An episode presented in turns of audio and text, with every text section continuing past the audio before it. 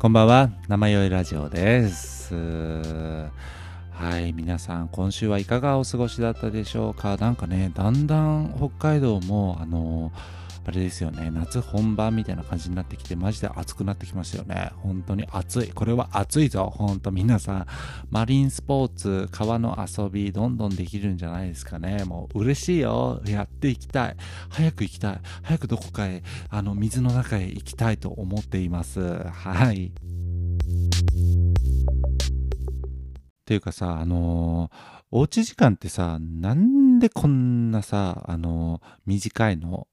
なんか、おうち時間って絶対時空歪んでると思うんですよね。なんか、本当に最近、あの家帰ってきてからの時間が秒すぎてびっくりしてるんですよ。だってね、あの5時に帰ってきて、5時とかね、まあ5時には帰ってこないから、5時とか6時とかに帰ってきて、まあ12時に寝ようと思ったら、まあ少なく見積もっても6時間は時間があるわけなんですよ。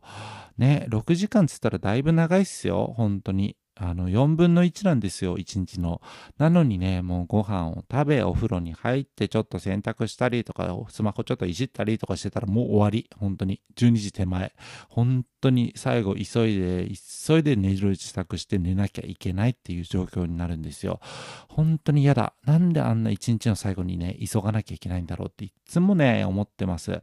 なんであんな時空歪むかな？本当に。だってね、仕事の時のね、時間って結構、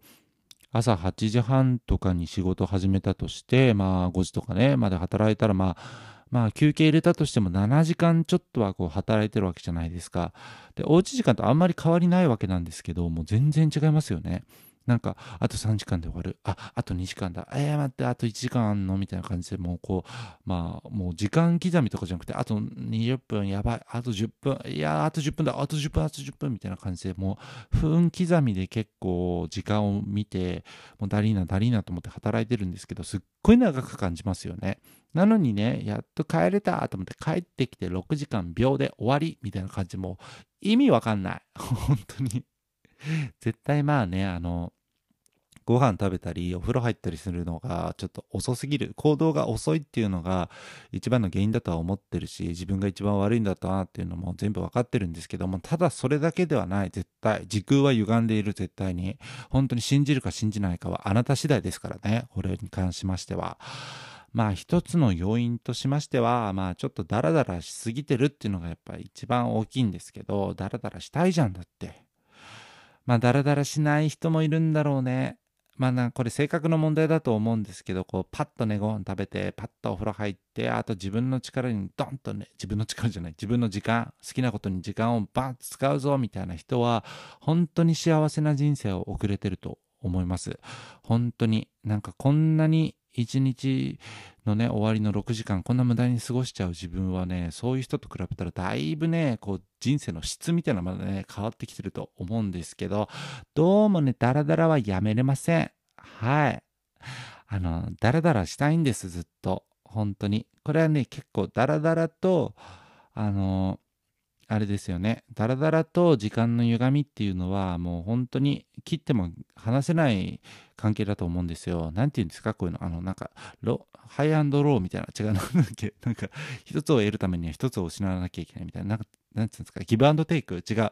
なんだろう。なんかさ、あるじゃん。なんか、なんかタッタップシフトみたいな。違うな。テイクアンドゴーみたいな。違うな。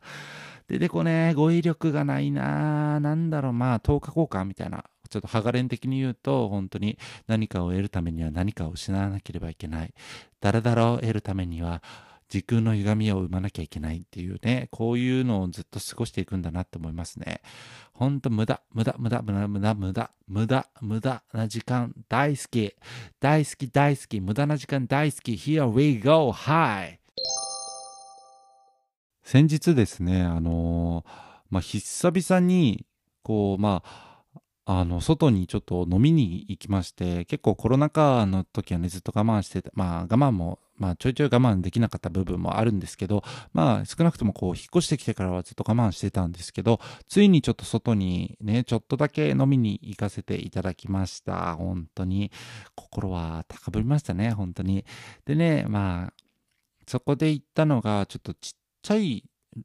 あのイタリアンみたいな、もうなんかほぼ屋台みたいな感じで、ま、コンテナみたいなところで、あのやってるイタリアンのお店に入ったんですよ。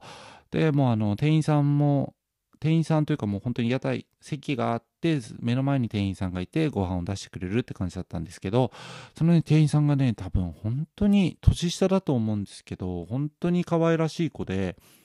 まあ、一緒に行ってた子が、なんかあそこに可愛い子がいるから入ろうみたいな感じで入ったんですけど、本当にいい子で、でもなんか意外とこう、ハスキーめの落ち着いた感じのなんかずっしりしてる構えてるみたいな子で本当それも好印象でしたしなんか話にもちょいちょいこう入ってきて楽しいみたいな感じでやってたんですけどまあねイタリアンに行くことってあんまりないじゃないですかなんか言っても。まあ自分はなかったんですけど、だから何をね、ご飯頼んでいいか全然わかんないんですよ。まあ一緒に行ってた人もみんなわかんなかったんですけど、っていうのもイタリアンの料理の名前って本当にカタカナ多いじゃないですか。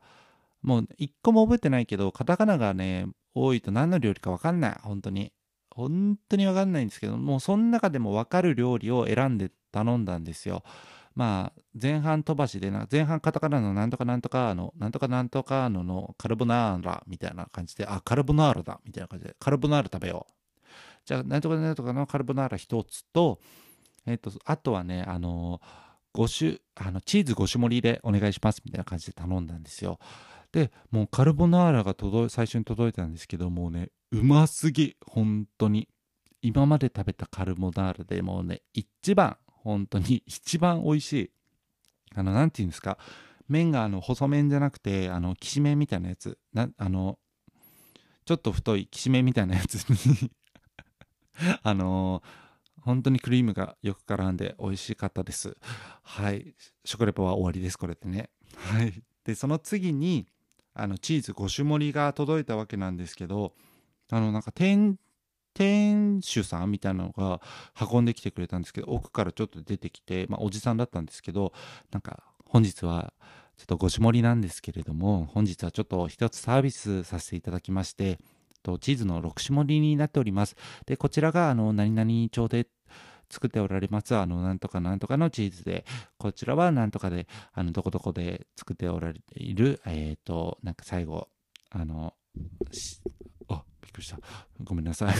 クラーンなったね。そう、なんか最後こう、なんかチーズにあの沈めたよみたいな感じで、まあ、あの、一個一個丁寧に説明をしてくれたんですよ。で、それでもうなんか、わー、えー、みたいな感じでみんなリアクション取って、あ、そうなんですね、みたいな感じでリアクション取ってたんですけど、もう聞いてるそばからね、全然覚えられないんですよね、そういうのって。だからもう、なんかね、食べる頃には何がどの、何のチーズみたいな感じになっちゃって分かんなくなっちゃってたんですけど、なんか一応こう説明してもらってこっちも気分上がってるので、じゃあ次はこのカマンベール、どこどこさんのカマンベールちょっといただこうか、みたいな感じで一個一個みんなでいただいて、なんか、あ、うんうんうん、みたいな感じで感想を言ってたんですけど、もうね、3つ目ぐらいからマジで覚えてないんですよ。何のチーズか。だからもうあの、みんなに何のチーズ食べようっていうのを言えない状況になってたんですけど、なんか一緒に行ってたこの一人が、オレンジ色のチーズを見て、なんか、じゃあ次は、えっと、かまぼ、かまぼこじゃない。あの、次、ごめん、大事なところなのに、本当に じゃあ次はこのあの、たくあんをいただきましょう。みたいな急に真面目な顔で言ったんですよ。そしたらもう一人いた子がなんかもうすっごい笑っちゃってそれに。まあ確かに見た目めっちゃたくあんだったんですけど、それに たくあん、じゃあたくあんいただきましょう。わははは。たくあんいただきましょう。わはは。これ絶対たくあんだよね。いや、絶対たくあんじゃないから。いや、でもめっちゃたくあんだね。みたいな感じでみんなでもうワイワイワイワイ騒いでたんですけど、あのね、自分の席だけ、こう奥にいる店主の後ろ姿が見えるわけなんですよ。本当にさっきあんなにね、6種類ね、結構な尺を取って、あの、丁寧に丁寧に説明してくれたにもかかわらず、こっちはもうたくあんで大笑いみたいなことをしてるので、もう店主さんの方がね、もう見れないみたいな感じだったんですけど、ちらっと見るともう何にも聞こえてませんよって感じで皿を洗っていたので、もうなんか気まずーと思って、で、その後その近くにいた可愛い子の店員さんを見ると、もうその子もね、なんかちゃんと状況は分かってるんですよ。これちゃん、多分笑ったら怒られるやつだっていうの分かってるんですけど、こっちのなんかまあ、たくあんなんて全然楽しく、面白くもないんですけど、なんかこっちがもう、すっごいワイワイやっちゃってるので、それに面白くなっちゃって、もうあの、二の腕に顔をこう、うずめるみたいな感じで笑ってたんですよ。もうね、カオス。本当に気まずい。でもね、ああいう気まずいところがね、一番大好き。気まずい状況がもう一番好物でしたね。本当に。あれは楽しい。で、もうチーズをその後いただいたわけなんですけど、あの、なんかね、ちょっと一つ分かったことがありまして、ほんと、高えチーズは口に合わねえなっていうのが分かりましたね。本当に。なんかカマンベールとかいただいたんですけど、カマンベールなんてね、あの、6ピースで売ってる安いやつのカマンベールしか食べたことなかったので、初めて出会うカマンベール、ちゃんとしたカマンベールだったんですけど、あの、周りについてる白いのあるじゃないですか。で、それも店長さんがこう説明してくれてたのをちょっとうっすら覚えてて、それはもうなんか白カビらしいんですけど、それがね、もう何とも言えない。なんか、なんかもう一個放送されてんのかなとか思うぐらい、ほんと口の中で食べづらいというか、なんかもうこう、弾力が非常にあって嫌でしたね。本当に しかもなんか匂いもやっぱりなんかほんとこんなことは絶対店主さんの前では死んでも言えないんですけどなんかあの男性からあの出るあれの匂いなんですよ完全にうん、俺だけなのかもしれないんですけども、そうなっちゃって、もう、ウェってなっちゃって、次にいただいたチーズとかも、なんか、やっぱりちょっと口に合わないなって思っちゃって、でもなんだ、そっかと思いながらも、まあ次ワインをいただいたんですけど、1杯目のワインすっごいこう、なんつうんですか、ナイアガラのフルーティーなやつで美味しかったんですけど、調子乗って2杯目ちょっといいやつ飲んでみようみたいな感じで飲んだやつがやっぱりね、口に合わないの。本当に。なんか、うん、なんか癖あるね、みたいな感じに思っちゃうんですけど、そこでちょっと感じたのが、なんかこれ、なんか食べ物とかには何にも罪がなくて、本当に美味しいものだと思うんですけど、こっちの舌が、あの安いものに慣れすぎてんじゃないかと思ってあの安い本当に慣れ親しんだものに慣れすぎて本当に高価なものの味が全然わからない人間になってしまってんだなと思ってめっちゃ寂しくなりましたね。だってあれではあのなんかさ、こう、お紅茶の話とかも、なんか紅茶とかもめっちゃ美味しいやつですみたいな感じで飲ませてもらったやつも、まあ確かに美味しいなってそれは思ったんですよね。で、美味しいなと思って飲ませていただいたんですけど、結局一番好きな紅茶っていうのが、あの、あれなんですよね。ゴゴティーでもなくて、あの、自販機で売ってる、どこのどこ、どこでね、製造されてるかもよくわからない、あの、美味しい紅茶って書かれてる100円ぐらいで売ってるやつが一番大好き。あれが一番好きです、本当に。信じまえって感じなんですけど。もうね、高い、高価なものが口に合わない。ほんと寂しいんだよ、こっちは、本当に。だからね、これから出会う、その高価な食べ物についても多分結局ね、口に合わないんだろうなと思って、すごい寂しい気持ちですね、今から。だってね、フォアグラとかキャビアとか食べても、なんか、ああ、口に合わないな、美味しくないなと思いながら食べて、でも、周りに合わせて、なんか、あ、美味しいですね、みたいなことを言わなきゃいけない人生がこれから待ってると思うと、本当に辛いよね。本当ちょっとずつやった方がいいのかな？高価なものをちょっとずつ試して、あ、これはこういう味なんだな。あ、これはこういう癖があるけど、それがまた旨味なんだなっていうものをね、一つ一つ理解していけるようなね、あの、20代後半をね、過ごしていきたいと思っています。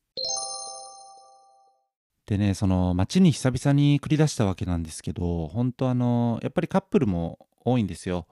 飲み屋街っていうのはね。まあでもそのカップルのこのちょっとしたイチャイチャとかを見るのが好きなんですよね。ほんとね。ほんと悪い趣味だと思うんですけど、大好きなんですよ。で、しかも特に好きなのが、こう、なんつうんですか、もう付き合い始めの一番ラブラブな時期みたいなのが、本当に好き。あの、この前見たのは、本当に、なんですか、腕の組合戦みたいな、組合戦じゃないか、女の子が腕を組みに行ったらなんかそれにもっとギュッて近づくみたいな男とか、あとね、あのー、彼女がリュック背負ってたんですけど、そのリュックの重みを軽減させるために、なんかリュックの底をこうちょっと持ち上げてあげてる優しい彼氏かと思いきや、そこからなんかちょっとずつ、そのリュックを持ち上げてるのを口実に両肩に手を回し、最後は結局ギュッとする。ちょっとやめてよまでがセットです。大好きです。本当に。ああいうのどんどんやってください。大好きなんですよ。はためで見るのが大好きなんですよね。おお、やってんねみたいな。いいねって感じになるんですけど、あれもありました。この前、あの、びっくりドンキーで、あの、席待ちをしてた時、あの、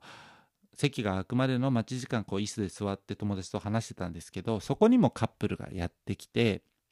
そのカップルはまあ当たり前のように恋人つなぎをして店内に入ってきましたよ。まあそこまではもうそれをそんな恋人つなぎぐらいをね見たぐらいじゃない何とも思いませんよ。あまあなんかカップルって感じなんですけどもうその後ねあの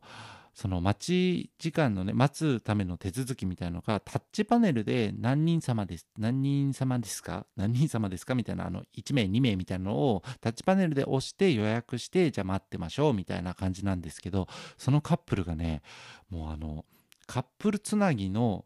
なんか、中指ぐらいから、あの、第二関節指の第二関節をギュッとねなんか角みたいな感じに出してカップルつなぎをしたまま操作してたんですよ。えも対反対の手でよくない？みたいな。本当反対の手空いてんだよねって思いながら、もうその、どうにかしてカップルつなぎのまま、2人で予約をしようみたいな気概が見れてね、本当に、